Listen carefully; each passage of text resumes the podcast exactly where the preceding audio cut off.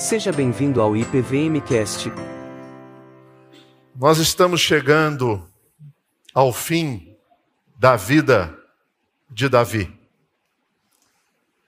Uma vida com muita intensidade, uma vida que provoca nos leitores da sua história várias sensações. Nós amamos Davi, em alguns momentos nós odiamos Davi.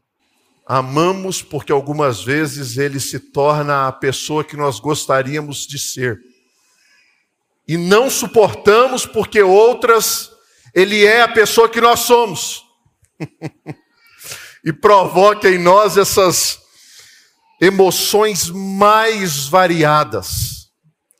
Estamos chegando ao fim da vida daquele que apontava para um rei maior do que ele, que apontava para um descendente que viria e mostraria de fato como um rei deve ser. E nesse texto, capítulos 22 e 23, nós temos as últimas palavras de Davi. Você já pensou nas suas últimas palavras? Credo, pastor, Deus me livre, não quero pensar nessas coisas, não. Eu gosto de viver. Eu também. E o que é que você deixaria como últimas palavras para as pessoas com quem você convive? Filhos, amigos, pais, marido, mulher. As últimas palavras de alguém sempre revelam coisas muito interessantes. Existem muitos mitos, né, sobre as últimas palavras de pessoas que morreram. Então eu fui muito cauteloso para escolher duas. Duas que caminharam próximo de uma realidade. Mas você põe a mão no fogo? Eu não mas me convenceu de que poderiam ser as últimas palavras dessas duas pessoas. No século XVI, um conhecido inventor chamado Leonardo da Vinci, um homem que deixou muitas coisas aí para nós, revela assim um perfeccionista do mais alto nível quando ele diz: Eu ofendi a Deus e a humanidade porque meu trabalho não atingiu a qualidade que deveria. E aí? Se identificou? É, um pouco. Mas tem um outro que deixou umas últimas palavras, e esse eu posso colocar a mão no fogo porque aconteceu há pouco tempo e era um homem marcado por uma trajetória incrível da sua vida.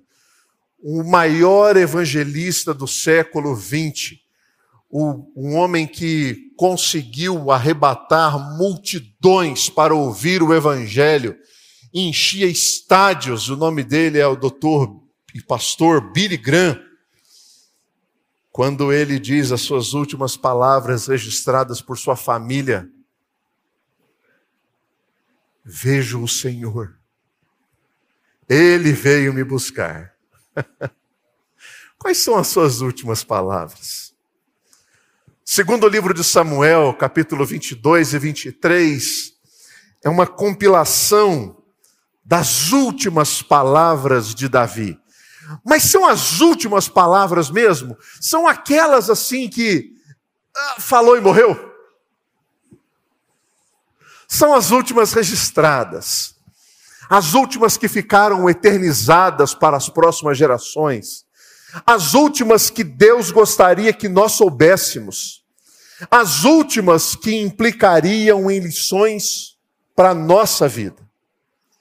O capítulo 22, obviamente, está muito longe de ser as últimas palavras, porque o capítulo 22, ele é o Salmo 18. E o Salmo 18 não foi escrito nem de longe perto da morte de Davi, pelo menos 40 anos antes. Como é que você sabe disso? Ó, versículo primeiro, ele fala: Davi cantou o Senhor esse cântico quando ele o livrou das mãos de todos os seus inimigos e das mãos de Saul. Então, daquele episódio da caverna, daquele episódio da libertação, Davi pega a sua caneta e escreve essa, essa canção. 51 versículos. E eu não vou ler hoje, fiquem tranquilos. Esse é o desafio para você ler no dia do Senhor. Então você vai sair daqui, você vai embora para casa, fazer um macarrão, e aí em casa, pega a Bíblia, lê esses 51 versículos à luz daquilo que nós conversaremos nessa manhã. Por que, Gustavo, que um cântico escrito 40 anos da morte é colocado agora, no final da vida de Davi, junto com outras palavras finais que ele disse? Bom, o escritor de 2 Samuel, de 1 Samuel, o editor desse texto, ele quis transmitir uma mensagem. Essa mensagem ela tinha Deus por trás, guiando as mãos desse escritor para deixar um princípio maior sobre a vida desse homem. Então, eu não sei se você se lembra, mas há mais de um ano, quando nós começamos a conversar sobre 1 Samuel, a primeira, a primeira palavra dada para a igreja foi dada sobre o cântico de Ana. E esse cântico de Ana abre a estrutura de 1 Samuel. Então, no livro de 2 Samuel, que é um grande bloco, nós temos uma canção de abertura e uma canção de encerramento. Essas duas canções funcionam como aqueles suportes de livros que tem um grande conteúdo no meio, tem algo fazendo uma moldura aqui, tem algo fazendo outra moldura aqui, e dando um sentido para tudo isso. E talvez, se você é uma pessoa um pouquinho mais criteriosa, você está se perguntando: mas será que esses cânticos se relacionam?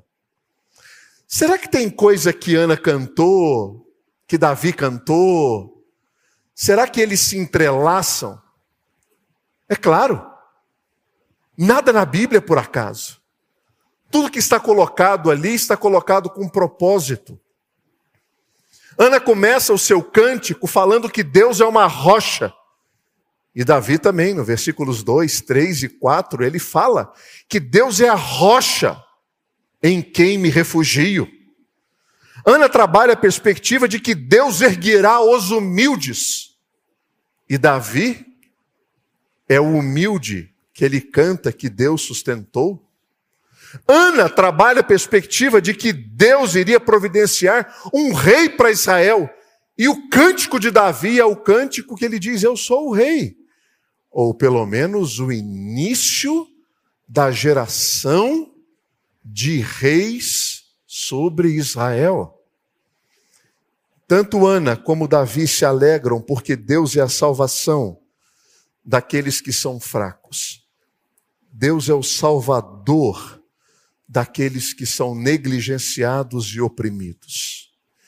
Então esses cânticos, eles trabalham numa perspectiva de moldura para tudo aquilo que foi trabalhado ao longo desse livro incrível, desses livros incríveis de 1 e 2 Samuel. Gustavo, qual é a proposta da mensagem de hoje? Eu quero que você saia daqui consciente do que é que você quer deixar de legado, de fé para os seus filhos. Ah, eu não tenho filho. Para as pessoas que pertencem ao seu ciclo de relacionamento. Como você quer ser lembrado pelas pessoas que você ama? Ah, pastor, eu vou ser lembrado por muito tempo. Provavelmente não vai. Muito provavelmente nós seremos esquecidos. E mais rápido do que a gente imagina. Ah, eu duvido. É, é fato. Qual é o nome do seu tataravô? do pai dele? Nós seremos esquecidos. Nossa influência é pouca, é pequena. Qual é o legado de fé que você quer deixar para as pessoas que você ama? Essa canção de Davi, eu vou extrair dela três princípios marcantes acerca da percepção da fé de Davi no Deus da sua salvação. E enquanto eu falo das de Davi, talvez você pode pensar na sua. Qual é a canção que você vai deixar? Primeira delas, Deus, minha esperança. O Senhor é a minha rocha, a minha fortaleza, o meu libertador. O meu Deus é a minha rocha em que me refugio, o meu escudo e o meu poderoso Salvador. Olha só o versículo 4. Clamo ao Senhor, que é digno de louvor e sou salvo dos meus inimigos. Para Davi, Deus é a sua força, Deus é a sua espada e Deus é o seu escudo. Esperança. Quando que Deus fez parte da vida de Davi nesses aspectos? Quando o menino desdenhado pelos seus irmãos mais velhos, se aproxima da sua casa e o profeta diz: É esse, esse é o rei de Israel. A força quando ninguém acredita em você.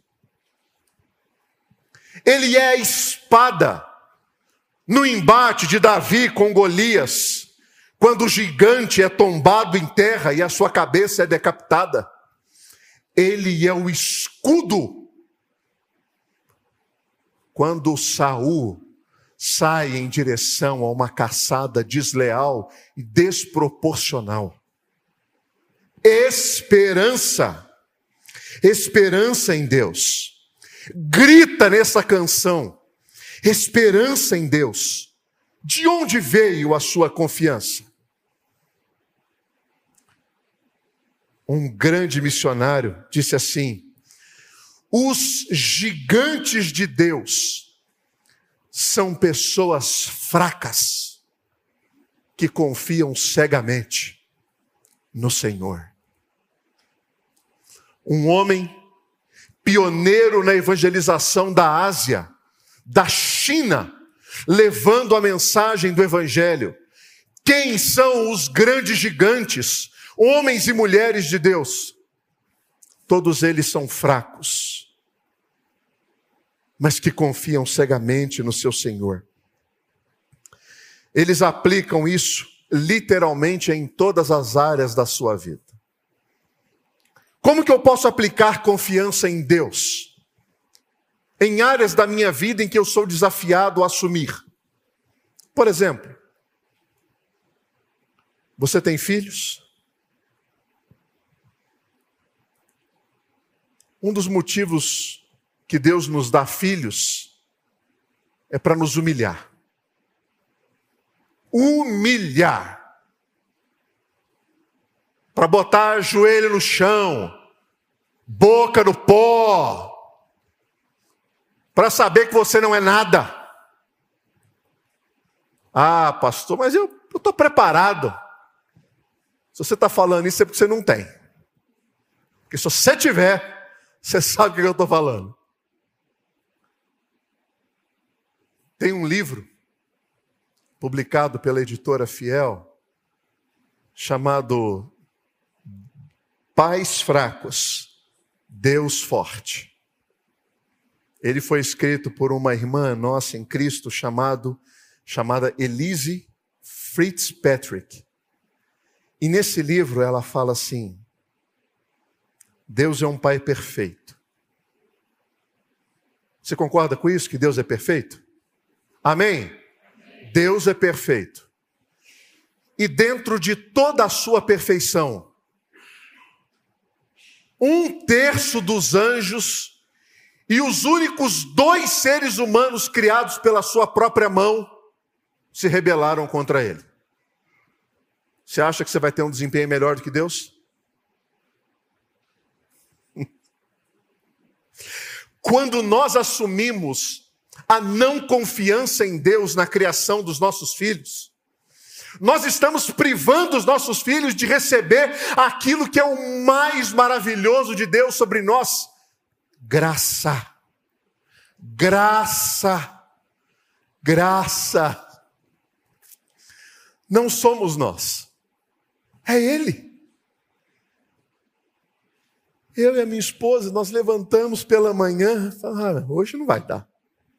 Hoje, hoje eu vou esganar dois. Não vai dar. Graça. Graça. Graça. Graça. Eu não preciso descobrir como ser pai, como ser mãe hoje. Deus está trabalhando na vida dos nossos filhos. Ele é a nossa rocha. Ele é a nossa salvação. Eu só preciso me juntar a Ele naquilo que Ele está fazendo. É dependência, é confiança, Ele é a minha esperança. Ele é a esperança para o seu trabalho. Você é muito competente? A sua empresa reconhece a sua competência? Você é incrível no que você faz? Quando você acorda pela manhã, a sua oração da manhã é: Senhor, agora eu vou para o meu trabalho e eu queria que você ficasse muito tranquilo, porque lá eu dou conta de fazer tudo. Você pode atender o pastor Gustavo, aquele miserável que ele está precisando mais do que eu. Nessa questão, ele precisa de você, eu não. Aqui eu dou conta. Não faça isso. Os gigantes de Deus ao longo da história são pessoas fracas, dependentes e confiantes cegamente em Deus. Você é estudante? Está ralando para o vestibular? Está com medo de não passar? Confie em Deus. Confie. Jesus Cristo, nas suas últimas palavras, ele disse: Eu vou deixar um consolador com vocês, e ele vai trazer a memória coisas importantes para a vida de vocês. Por isso que nós temos quatro evangelhos. O Espírito traz as coisas importantes ao nosso coração. Se Deus tiver propósito para você, onde você quer ir, você vai passar. Fique tranquilo. Não é porque você é bom, porque Deus tem propósito. Deus tem propósito em colocar você para atuar nas áreas que você mais deseja medicina, advocacia, administração, mercado financeiro. Qual é a área que você deseja? Se Deus tiver propósito, confie no Senhor, Ele vai te colocar lá para exercer o propósito dele ali. Não é por você, é para Ele, confie. Como é que você aplica isso ao seu casamento? Seu casamento está à beira do colapso? sua esposa não colabora com a fé, seu marido não colabora com a fé. Desde quando Deus precisa de nós para converter as pessoas que nós amamos? Nunca precisou. Ele usa quem ele quiser. Ele não depende de nós. Confie. Sabe aquela espera dependente ativa? Como que é isso? Eu espero, confiante no Senhor, e eu faço tudo que Ele me mandou fazer. Eu oro, eu falo, eu trabalho, eu estudo, eu repreendo, eu puxo a orelha dos meus filhos. Mas quem faz é Ele. sempre foi ele. Sempre será ele. Ou nessa, nessa altura da vida de Davi, você acha que foi Davi que fez tudo? sempre é o Senhor. Sempre é o Senhor. Se você faz parte de algum pequeno grupo da igreja, você está atento à mensagem dessas duas semanas finais. Existem más notícias e existem boas notícias de Deus para nós. Você vai falar disso também? Não. Peguei só o gancho do PG para dizer que a maior e mais intensa e mais repetida ilustração que Deus usa para dizer quem nós somos na Escritura Sagrada é uma péssima notícia. Como assim? Ele nos compara a ovelhas. Oh, pastor, mas ovelha, ovelha é um, ovelha é um bichinho incrível. Ovelha não faz mal para ninguém. Todo mundo gosta de ovelha. Se não gosta da carne, gosta do bichinho. Todo mundo tem uma afeição com ovelha. É. Mas o que é uma ovelha? Você conhece algum animal dotado de maior ausência de inteligência do que ovelha? Não tem animal mais burro do que ovelha. Ovelha nunca chega num pasto e se apoia nas patas traseiras, ergue a dianteira e fala: Deixa eu observar o ambiente para perceber se há alguma ameaça presente. Sabe o que a ovelha faz? Ela abaixa a cabeça e come. Ela não vê para onde vai. Ela não vê aonde está. Ovelha morre afogada. Ovelha cai de penhasco.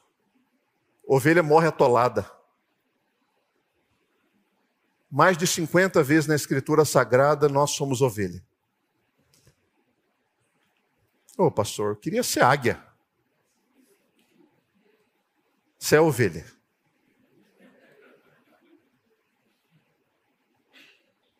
Mas tem uma boa notícia. A boa notícia é que essa ovelha tem pastor. Amém? Essa ovelha tem pastor. Ela não é largada. Ela não está solta. Ela não está em perigo. Ela tem pastor. E algumas vezes o pastor quebra a perna dessa ovelha. Põe a ovelha no lombo. Carrega a ovelha. Mas não abandona a ovelha. Deus, nossa confiança. Versículo 7.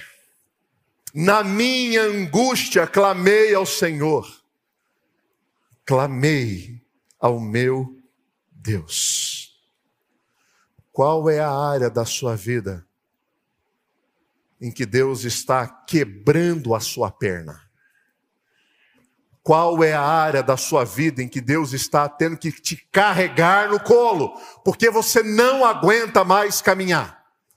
Qual área da sua vida que você precisa clamar a Deus? E confiar em Deus.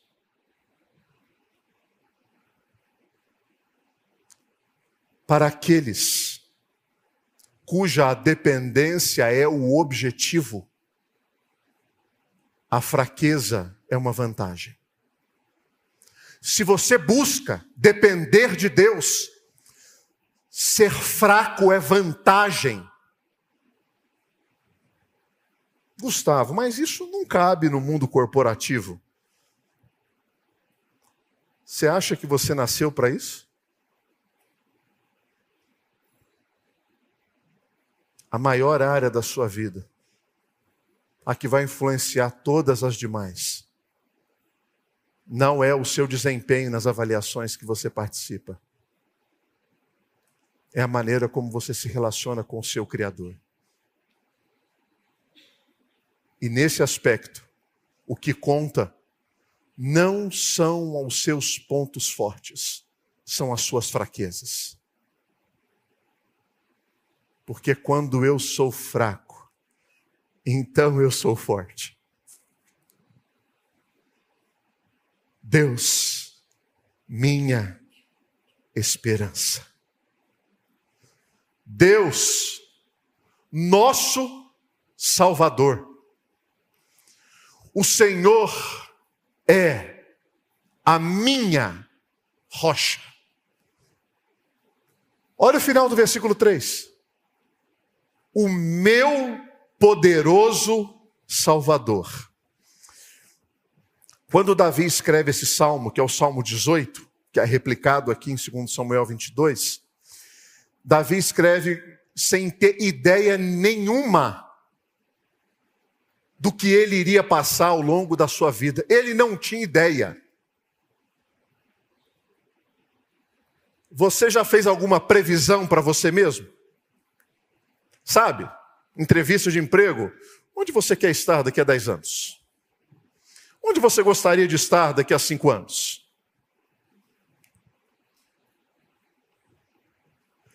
Qual é a previsão que você faz para a sua vida? Davi escreveu um salmo com 51 versículos, sem ter ideia do que ele passaria. Nenhuma. Então, quando ele escreve isso, o adultério não tinha acontecido, o assassinato não tinha acontecido, a desordem familiar não tinha acontecido, o reinado não tinha acontecido, nada tinha acontecido. O que você está querendo dizer com isso? Que algumas vezes a nossa vida não está nas nossas mãos. Não há nada que você possa fazer. Salvação de Deus é isso. É depender exclusivamente de um Salvador. As palavras de Davi são carregadas de uma dependência de Deus, porque eu repeti ao longo de todas as mensagens de Samuel: a história de Davi não é sobre Davi. A história de Davi é sobre Jesus Cristo, o Senhor e Salvador. Porque se essa história fosse sobre ele, o encerramento de 2 Samuel seria um encerramento contando a morte de Davi. Não conta. Não é registrado a morte de Davi em 2 Samuel. Porque não é sobre ele. É para quem Davi apontava. Davi apontava para o seu Salvador. Olha o que diz o versículo 51, o último versículo. É Ele quem dá grandes vitórias ao seu rei e usa de benignidade para com o seu ungido, com Davi e sua posteridade para sempre. Davi está apontando para aquele que viria, Davi está apontando para o seu redentor. 970 anos depois da morte de Davi, nos arredores de Jerusalém, pastores foram visitados por anjos que diziam, que anunciaram o nascimento de Jesus Hoje, na cidade de Davi, lhes nasceu o Salvador que é Cristo, o Senhor. Nesse ponto de 2 Samuel, a gente percebe que a esperança final de Davi está ancorada numa promessa unidirecional de Deus. Pode ser que você se lembre, mas na palavra que nós conversamos sobre o desejo de Davi de construir uma casa para Deus. Lembra? Final da tarde, terraço do palácio, Davi, tomando um café com o profeta, ele olha para o tabernáculo, 400 anos surrado, ele olha para o palácio, estruturas de cedro bonitas. Ele fala, profeta, eu acho que eu vou construir uma casa para Deus. Tive uma grande ideia. E Deus responde para ele depois: Você não vai fazer nada. Eu vou fazer uma obra na sua vida. A partir de você, eu trarei o meu filho à luz. Ele será o grande rei, o grande salvador. Uma promessa unilateral que não dependia de nada, ou melhor, em nada de Davi. Nada. Salvação é isso. Tudo foi feito por Ele. Toda obra que Ele iniciou, Ele terminará. Preste atenção. Não existe sobre a face da terra nenhuma outra religião com o anúncio do Evangelho Todas as demais religiões carregam o slogan da Nike: faça, faça, faça, conquiste, consiga, adquire, mereça. Só o Evangelho carrega a mensagem do está feito, está consumado, está completo tetelestai. Acabou. Jesus fez tudo para que você pudesse ser salvo. Absolutamente tudo foi feito por Ele. Davi, nessa oração, Deus, o meu Salvador. Terceiro, e aqui reside para mim o ponto mais interessante da nossa conversa de hoje. Ele é a minha esperança, ele é o meu salvador. Mas, Gustavo, minha vida está destruída, acabada, estraguei com tudo, lambuzei tudo, destruí tudo. Olha, caos. Deus, minha restauração. Minha restauração. Versículo 21. Retribui, retribui-me, perdão, retribuiu-me o Senhor segundo a minha justiça, compensou-me conforme a pureza das minhas mãos, pois tenho guardado os caminhos do Senhor e não apartei perversamente do meu Deus. Porque todos os seus juízos estão presentes, e dos seus estatutos não me desviei. Você tá, por acaso você está se perguntando assim, Davi? Davi escreveu isso aí? Pastor, nessa altura do campeonato, a gente já sabe quem ele é. Não precisava disso agora. Desnecessário. Calma. Dá para piorar.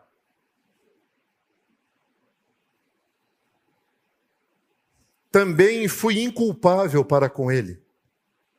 Me guardei da iniquidade. Daí retribuir-me o Senhor segundo a minha justiça, segundo a minha pureza diante dos seus olhos. Pastor, desculpa, eu vou levantar e vou embora se esse negócio não for arrumado agora. Calma. Calma. Lembra que Davi escreveu isso daqui 40 anos antes de tudo acontecer? Ah, é verdade, faz um pouco de sentido.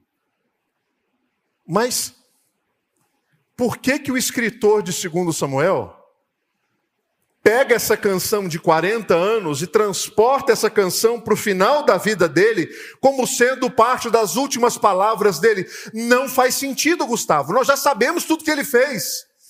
Nós sabemos as ações dele com Batseba, o que ele fez com o marido de Batseba, o que ele tratou o seu próprio filho, como ele lidou com essas coisas. Não cabe. É verdade. Nós temos um problema aqui para resolver. Como é que nós lidamos com essa questão? Vai ser passado o pano quente sobre tudo que Davi fez? Agora é aquela hora que, se você não presta atenção, você vai daqui remoendo essa raiva para o domingo. Então presta atenção. Essa é a hora que você pode anotar, que você pode até se inclinar, sabe, para prestar atenção. Três opções de interpretação desse texto à luz de uma perspectiva bíblica de 1 e 2 Samuel. A primeira delas é o seguinte: nós temos aqui uma agiografia, nem sei o que é isso. Da perspectiva da língua grega, santo em grego é hagios. Então é a biografia de santo. Biografia dos santos, elas são escritas na perspectiva das boas obras e não das falhas. Será que o autor está nesse momento final da vida de Davi fazendo uma hagiografia, uma agiografia, querendo tornar Davi bom aos olhos do povo? Mais ou menos como acontece em qualquer velório que você vá? Por pior que seja a pessoa, não, no dia do velório, meu Deus do céu, é um santo que está ali, é uma santa que está ali. Não aconteceu mais nada, tudo foi apagado. Não! Esse não é um bom caminho de interpretação. Por que não? Porque o mesmo autor que escreveu esse livro registrou ao longo desse livro vários tropeços desse homem. Não é uma forma de passar pano sobre os problemas de Davi. Então nós não temos aqui uma agiografia. Não cabe. Segunda opção. Nós temos uma perspectiva de justiça posicional o que é justiça posicional? Quando os méritos de Jesus são colocados sobre a minha vida. Como que você pode exemplificar isso, Gustavo? Vocês têm prova essa semana? Quem tem prova essa semana aqui? Levanta a mão para o tio ver. Quem? Lá em cima. Vocês têm prova essa semana? Joia! Vou dar um exemplo para vocês do que é justiça posicional. Jesus estuda na sua sala. E aí você jogou PlayStation a manhã inteira, não estudou. Ficou no Facebook. O que é Facebook? Não sei. Ficou no TikTok. Manhã inteira. E aí chegou na hora da prova. Dez questões. Sete, você tem certeza que você errou. Três, você fez. Duas, você tem dúvida. Quem está na sua sala? Quem está na sua sala? Jesus está na sua sala. Aí, na hora de entregar a prova, Jesus pega a sua prova, apaga seu nome coloca o nome dele, Jesus Cristo, pega a prova dele. Quanto Jesus tirou? Dez. Aí na prova dele, ele põe o seu nome. Aí entrega para o professor. Pastor, mas não pode fazer isso. É errado. É. Foi isso que ele fez. Quem tirou dez? Quem tirou dez? Você tirou 10. Quem tirou um? Jesus. Isso é justiça posicional.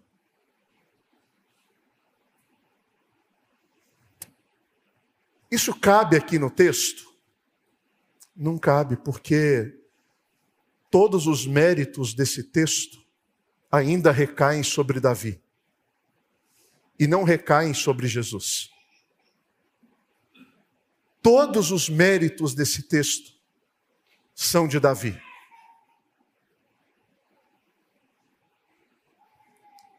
Fui inculpável, guardei a iniquidade, minha justiça, minha pureza. Onde é que está Jesus nesse texto? Não está. Então não cabe. Gustavo do céu, o que, que cabe então? A justiça da nova criação. Porque, dentro da perspectiva da justiça da nova criação, preste atenção.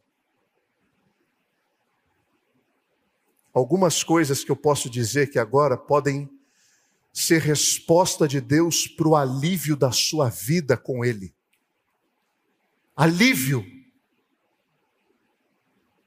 Dentro da perspectiva da justiça da nova criação. O que é que Deus leva em conta e o que é que Deus não leva em conta? Salmo 103, versículo 10. Aquele parênteses ali é meu, não está na Bíblia. Sujeito oculto. O Senhor não nos trata segundo os nossos pecados, nem nos retribui consoante as nossas iniquidades. Amém? Deus não se relaciona com você baseado nas nossas iniquidades e nos nossos pecados. A avaliação dele sobre nós não recai sobre as nossas falhas. Deus não retribui o nosso pecado, Deus não retribui a sua falha. Pare de trabalhar com Deus numa perspectiva assim: puxa, hoje eu sou, hoje eu fui certinho, amanhã vai ser um bom dia. Pare! Deus não se relaciona conosco baseado nos nossos pecados e nas nossas iniquidades. Não é assim. Como que ele se relaciona? Segundo Samuel 22, 21. Mas o Senhor me tratou conforme a minha retidão, conforme a pureza das minhas mãos me recompensou. Olha para mim. Você não consegue fazer um pouquinho de coisa boa? Claro que consegue. Se eu consigo, é claro que você consegue. Você não para para um pedestre passar, às vezes?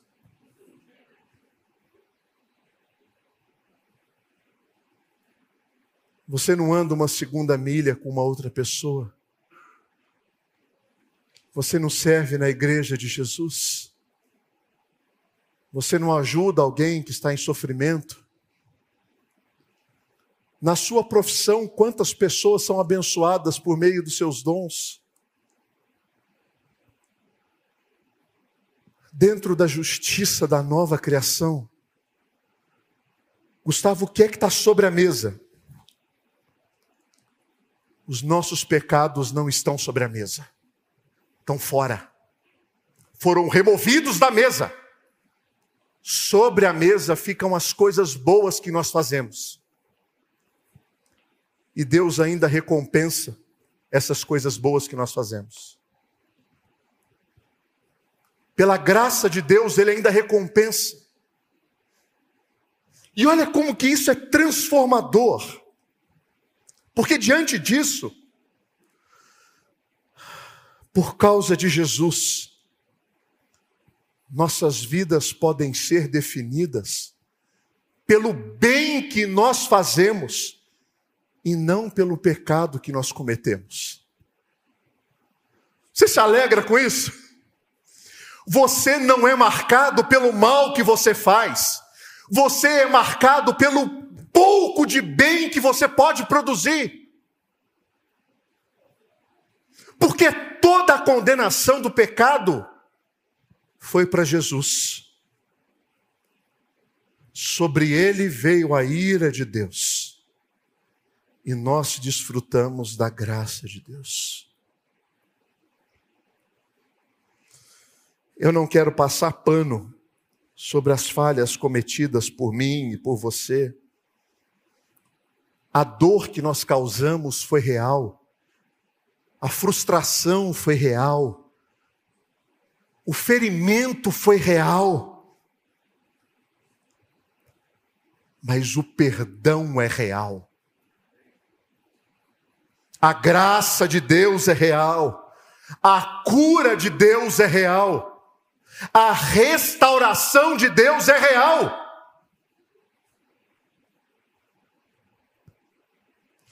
O veredito final sobre a vida de Davi não foi assassino, estuprador, mentiroso, covarde, não foi. O veredito final sobre a vida de Davi foi: Este é um homem segundo o coração de Deus. E essas histórias estão na Escritura Sagrada, para que você tenha percepção do poder da restauração de Deus na nossa vida. Gustavo, mas essas boas obras, de onde vêm? Vem porque eu sou uma pessoa minimamente boa. Nossa, nem isso. Olha só o que Paulo diz em Efésios capítulo 2, versículo 8. Pela graça sois salvos, mediante a fé. Isso não vem de vós, é o que? Dom de Deus. Não de obras, para que ninguém se glorie. Ou seja, nada que eu possa fazer vai me fazer chegar diante de Deus e dizendo: Senhor, eu tenho isso aqui para apresentar, ó, boas obras. Não. Pois somos feitura dele, criados em Cristo Jesus para boas obras. Ah, então tem coisa minha aí. Não, porque essas boas obras, as quais Deus de antemão preparou para que andássemos nelas. Até as boas obras que nós temos foram preparadas por Deus para que as nossas boas obras apontassem para a glória dele. E ainda assim, a gente recebesse um pequeno mérito sobre tudo aquilo que a gente fez. Que mérito é esse? Deus recompensa segundo a retidão, obediência, fidelidade. Deus recompensa os teus filhos quando eles são fiéis ao Senhor. E toda a maldição da infidelidade não recai sobre eles. Deus te abençoa quando você fielmente exerce o dom da generosidade por meio do serviço, da contribuição, da retribuição. Deus abençoa. Então, quando eu sou infiel, Deus me amaldiçoa? Não, isso aí só revela a sua mesquinharia e qual Deus você serve. Mas não vem maldição sobre a sua vida, porque ela está paga na cruz do Calvário. Essa é a regra do jogo. Os nossos pecados não estão sobre a mesa. Sobre a mesa estão as boas obras que Deus preparou para que andássemos nelas. É isso que está em jogo. Como que eu encerro a palavra dessa manhã? Davi encerra o salmo dele dizendo: por isso te louvarei entre as nações, ó Senhor. Cantarei louvores ao teu nome. Ele concede grandes vitórias ao seu rei. A salvação em Deus oferece para você três coisas. A salvação em Deus oferece para você perdão. Se você deseja ser salvo por Jesus Cristo, você tem o perdão de todos os seus pecados. Todos os seus pecados estão contemplados na morte de Jesus. A salvação de Deus oferece para você poder. Nós conversamos algumas semanas atrás sobre isso. Poder para você quebrar o ciclo do domínio do pecado sobre a sua vida. Você tem poder no Espírito Santo de Deus para não reproduzir mais o pecado dos seus pais, que foram ensinados para você. Você tem poder para não repassar isso aos seus filhos. Você tem poder para não reproduzir mais, porque você não está sobre o domínio do pecado. A salvação oferece para você cura dos danos que o pecado causou no seu coração, na sua vida, na vida dos seus filhos, na sua vida financeira, na sociedade, na família. Cura! Cura de Deus. Isaías diz que ele levou sobre si os nossos pecados, as nossas enfermidades, e nós fomos sarados. Por isso, eu pergunto para você: o que é que você quer deixar de legado para as pessoas que você ama?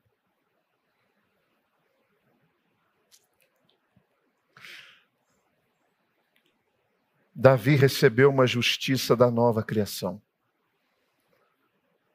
Uma justiça que perdoou os pecados e valoriza as boas obras que ele tem porque elas foram preparadas por Deus. Olhe para mim.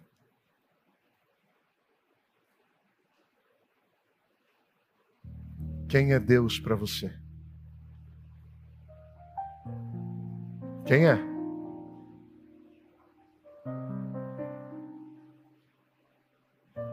Para Davi é a esperança, a salvação, e a restauração. E para você, quem é?